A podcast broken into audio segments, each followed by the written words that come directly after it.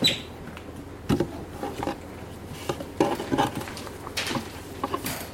はようございます。おはようございます。今日ここでこうして集まって礼拝することができるかどうかずっと不安だったのでこうして皆さんと礼拝すいません。礼拝できて幸せだなと思ってますずっと「都のぼりの歌」やっていますけれども礼拝の中で「都のぼりの歌」は私たちの今の状況と似ているなと思います。それぞれが別の場所にいていろんな困難があっていろんな困難を越えてこうして教会に導かれてきて礼拝することができる。多くの教会が礼拝の中止を余儀なくされている中でまた今日もここに来ることができない仲間がいる中でこうしてみんなで礼拝できるっていうことは本当に当たり前じゃないなと思っています。けれどもここにたどり着くこと私たちがともかく教会に来るっていうことがゴールではありません。私たちはここに導かれてきてそしてここでするべきことがあります。先日礼拝は神を見に来る場所ではなく神に見られる場所だという言葉を聞いていろいろ考えさせられることがありました。私たちが何かを得るのではなく神様が私たちの礼拝をどのように見てくださるのかの方が大切だとその人は言っていたんですけれどもそうだなと納得する反面それだけじゃないよなと思ったんです。私たちが楽しむのではなく神様に喜んでいただく。それはすごく大切なことですけれども私たちが私たちを見てくださる神様の眼差しの中で神様を見るということもすごく大切なことなんじゃないかなと思うんです。礼拝の中で2つの方向に眼差しが行き交えます。神様が私たちを見てくださる眼差しとその眼差しの中で私たちが神様を見上げる眼差し。礼拝とは神に見られ神を見る。そうやって眼差しを交差させるために私たちは集まってくるのだと思うのです。今日の主題ではありませんのであんまり触れませんけれどもここに人がたくさん集まっている。私たちの互いの眼差しも交差し合っている。そういう場所だなと思っています。詩篇123編の詩人も神様を見上げています。あなたに向かって私は目を上げます。天の御座についておられる方よ。詩人の見上げる方私たちが今こうして見上げている方は天の御座についておられる。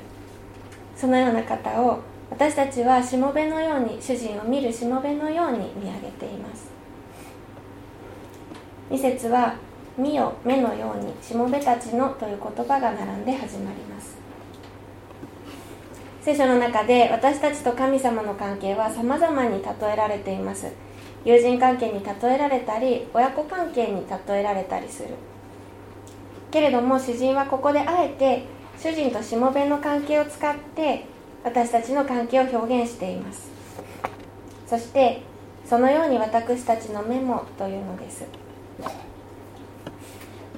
主人としもべの関係にはある種の緊張感が伴います。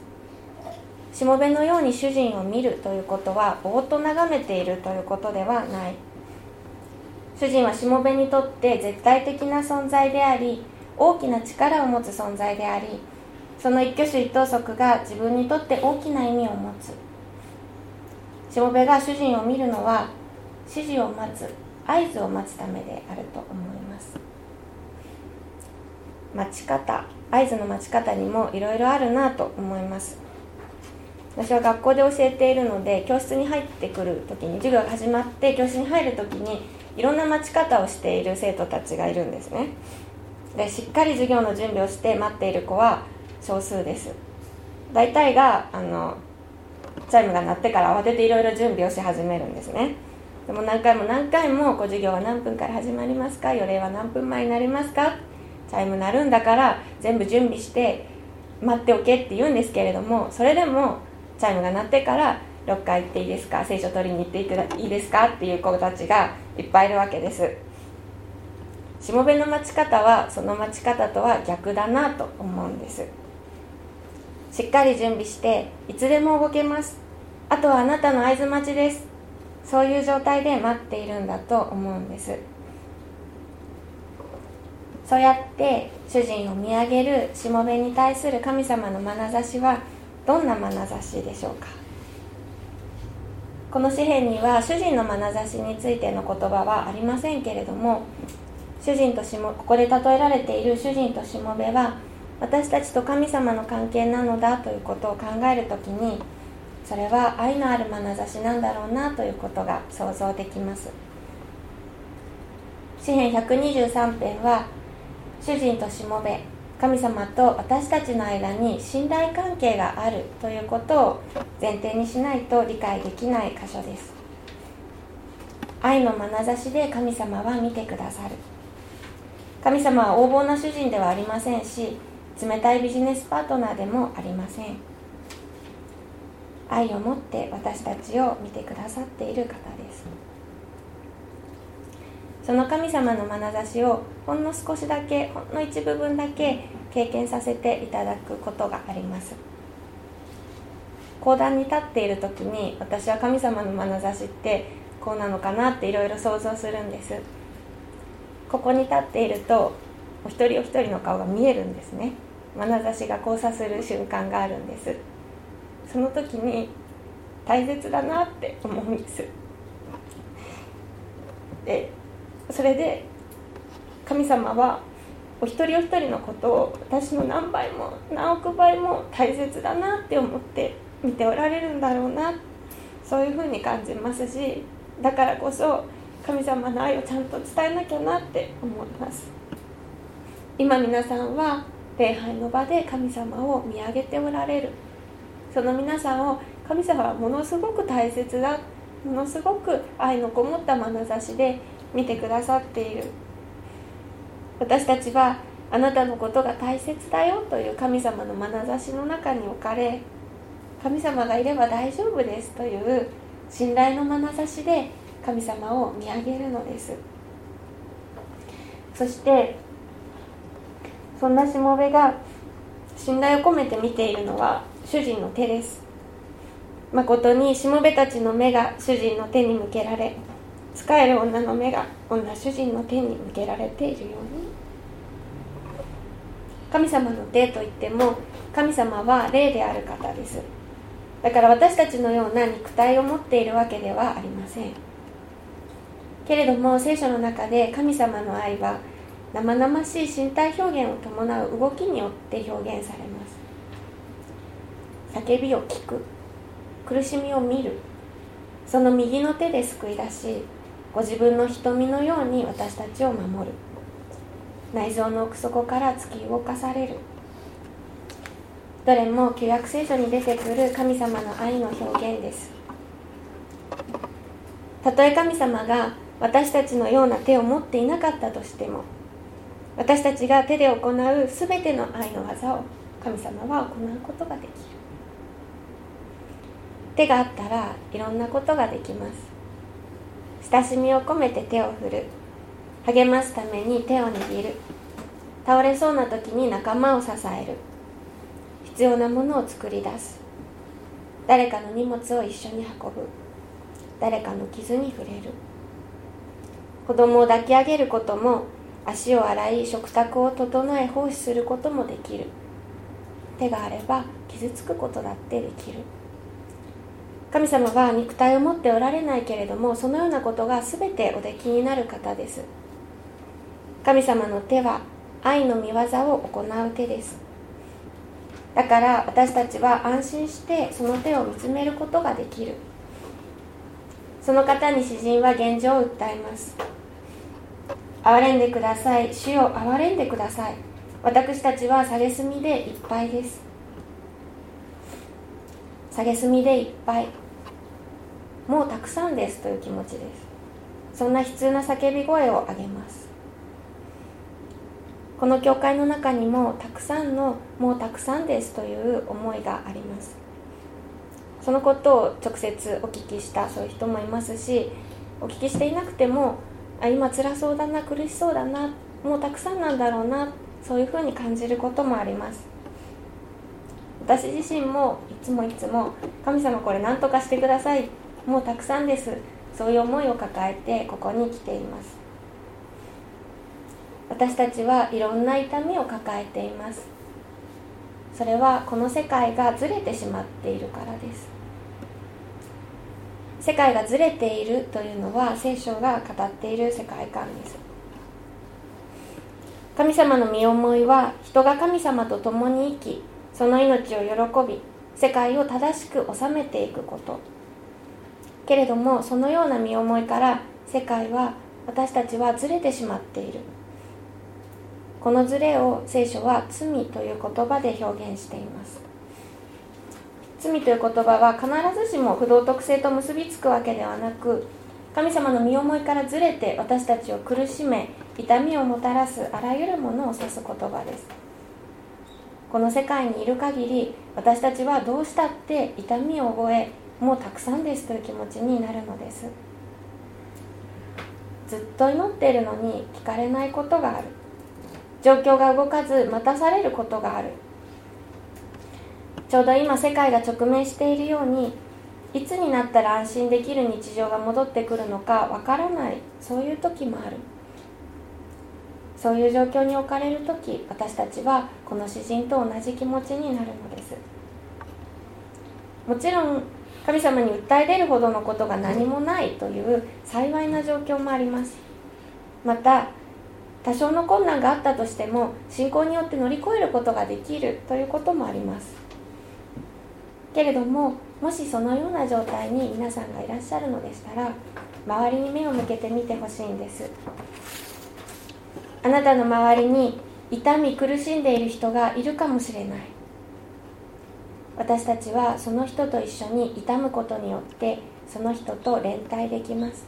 仲間になります。他の誰かの痛みを自分のことのように共に痛めるのが教会です。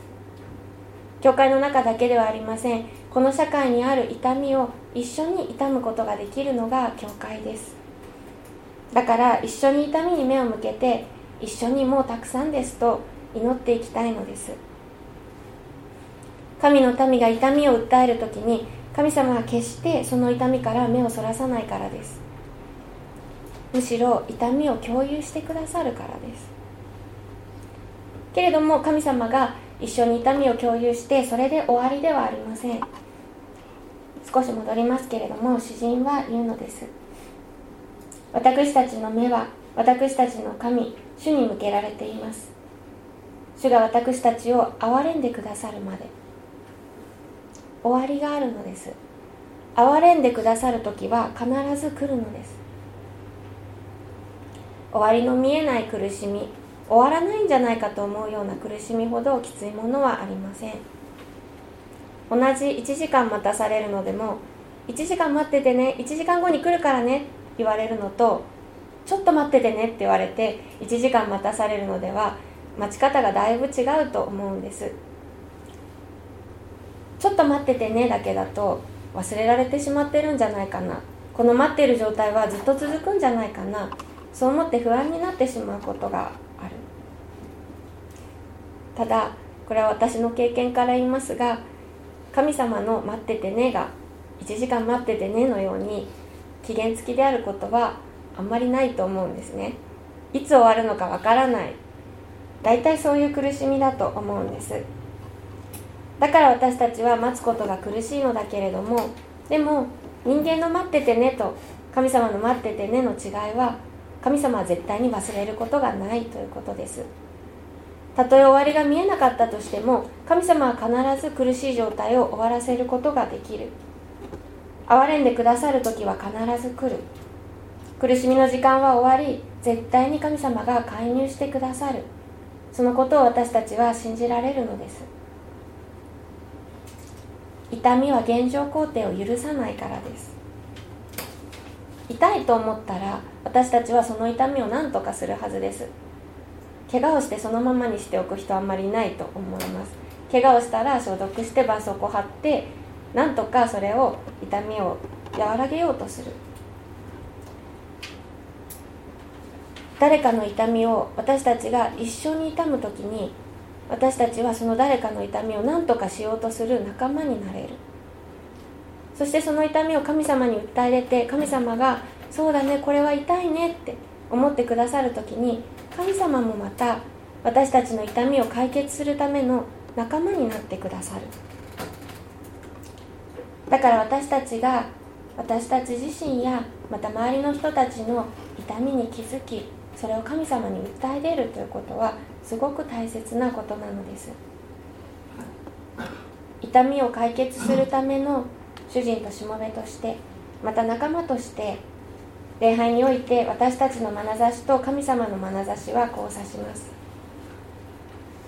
そして眼差しの交差する時に何が起こるのか。神様とアイコンタクトを取ることができるのです。そして私たちは神様と思いを一つにしていくことができる。私たちは礼拝において神様を見上げます。礼拝でなされるあらゆるプログラムの中から私たちはこの方がどういう方なのか知ることができます。聖書朗読や礼拝宣教賛美や祈りや静まり霊点報告あらゆるプログラムの中からこの方を見てこの方を知ってこの方が何をなさろうとしておられるのか私たちは知ることができる。そして主人であるこの方がしもべである私たちに何をなさろうとし何をするように言っておられるのか見えてくる。そうすれば私たちは動き出すための合図に気づくことができます。詩編123編は神の合図はまだであるということを暗示させながら結ばれていきます。私たちの魂は安逸を貪る者たちのあざけりと高ぶる者たちの蔑みでいっぱいです。そんな叫びによって終わっていく。礼拝も時にそうかもしれません。完全な解決が与えられないそのような状況で私たちは礼拝の場を後にすることがあるかもしれません。世界はずれ蔑みに満ちているからです。けれどもその都度その都度神に祈り叫び待ちながら私たちは礼拝を終えていきその都度その都度いただいた合図を頼りにこの世界に出ていくのです。主権は神様にあり合図を出すのは神様です。けれども私たちは受け身な態度でこの方を見るのではないのです。私たちには私たちの方法で神様の御業に加わることができるからです。神様が私たちを憐れみことを動かしてくださる未来は必ず来る。だから神様の合図を待ちながら備えておくことができるのです。以前の学校で野球応援の部活の顧問をしていたことがあります。試合を見ていると試合中一度も打席に立たない選手がいます。また一度しか立たない選手もいます。立つのは監督次第です。けれども彼らは試合のためにみんな練習し自分を鍛え上げ試合で自分の働きを全うするために努力し続けてその場所に来る。出ることができない子たちに試合出たいって聞いたことはありません。あのわざわざ聞くまでもないなと思うんです。そのために寮生活をしている子もいますし毎日毎日一生懸命練習している。そりゃ出たいだろうなって思います。でもそれでも彼らは試合に出ることは自分の意思ではなく監督の指示が必要なんだということを知りわきまえている。彼らが待つことができるのは監督が同じ目的を共有しているということを信じているからです。また監督が信頼できる相手であるということを信じているからです。私たちもそのようなせめぎ合いの中で待ち続けるのです。もう今すぐにでも行けます。神様のために何でもできます。したいです。そういう思いを抱えつつもことを動かす合図は神様によってなされるのだとわきまえて待つ。このせめぎ合いを主の未来を待ちそこへ急ぐことと表現した人がいます。主の未来を待ちそこへ急ぐ。一見矛盾するようですけれども私たちはそのように物事と向き合うのです。主人は神様であり合図を出すのは神様です。けれども私たちは待ちつつもそこに急ぐのです。この方のタイミングに信頼しながら今できることは何なのか考えて備えるのです。私たちは今礼拝の場で動き出すために合図を待ちわびているのです。そのために神様に目を向けているのです。神様の手が何をなさろうとしているのかどのような指示を出してくださるのか私たちはいつ動き出せばいいのか一心。そのように眼差しを交差させ合うのが礼拝であり教会です。この1年間いろいろなことを一緒に待たせていただきました。祈らせていただきました。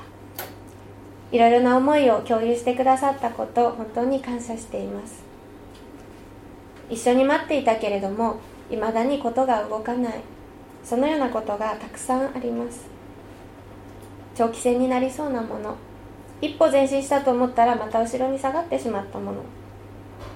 この痛みは三国の完成まで抱え続けることになるだろうなというもの。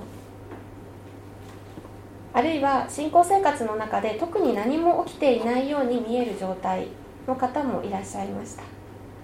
それもまたことが動かないということなのかもしれません。そして教会全体が今待たされているなとも感じます。教会の根幹にある生産式すら行うことができない。礼拝に集まることにいろいろな困難がある。あらゆるものが延期になり中止になり縮小になる。そのようなことが動かない状況は舞台袖に似ているかもしれないと思うのです。あまり馴染みがない方のためにあの一応説明しますけれどもあのお芝居をする時の舞台上ありますけれども役者が待っているその両脇の部分あそこが舞台袖です。役者はそこで出番を待っています。例えば交換音の後息席切って駆け込んでくるというと書きがあったとしたら役者は舞台袖で何をしているのか。役者は舞台上で何が行われるのか注意深く見ているのです。そして合図を待っています。このセリフの後に効果音が入るはずだ。そういう合図です。そして舞台袖にいる段階から呼吸を乱しておくんです。それが許されるなら足踏みしながらもうすでに呼吸を荒くして自分を走っている状態に整えておくんですね。舞台に出てから走り始めるのでは遅いんです。そしてタイミングを見極めて今だと思ったら舞台上に駆け込んでくる。観客からは見えない舞台袖からすでに演技は始まっている。スポットライトに当たるその前から役者はすでにその役として生き始めている。私たちも同じです。今たとえことが動いていなかったとしてももうすでに神様の御業は始まっている。だから私たちは待ちつつ動くのです。神様とのアイコンタクトを取り神様の合図を見極め神様が今何をしておられるのか注意深く観察しながら今私たちにできることをするのです。ことが動かないように思える時は視線を通わせ合うチャンスです。神様の身思いに集中するチャンスです。どのように愛することを求められているのか。次にすべきことは何なのか。教会が本当に大切にすべきことは何なのか。いつどのタイミングで私たちは動き出すのか。そしてその思いを受け止めたなら主の時を待ちそこに急ぐことができる。たとえ今舞台袖におられる方がいたとしてもそれはスポットライトが当たっているかどうかという違いしかありません。私たちには今すべきことがあり今生きるべき生き方がある。こういう時だからこそそのように時を過ごしたいと思うのです。私も舞台袖で一緒に死の時を待ち一緒にそこに急ぎます。お祈りします。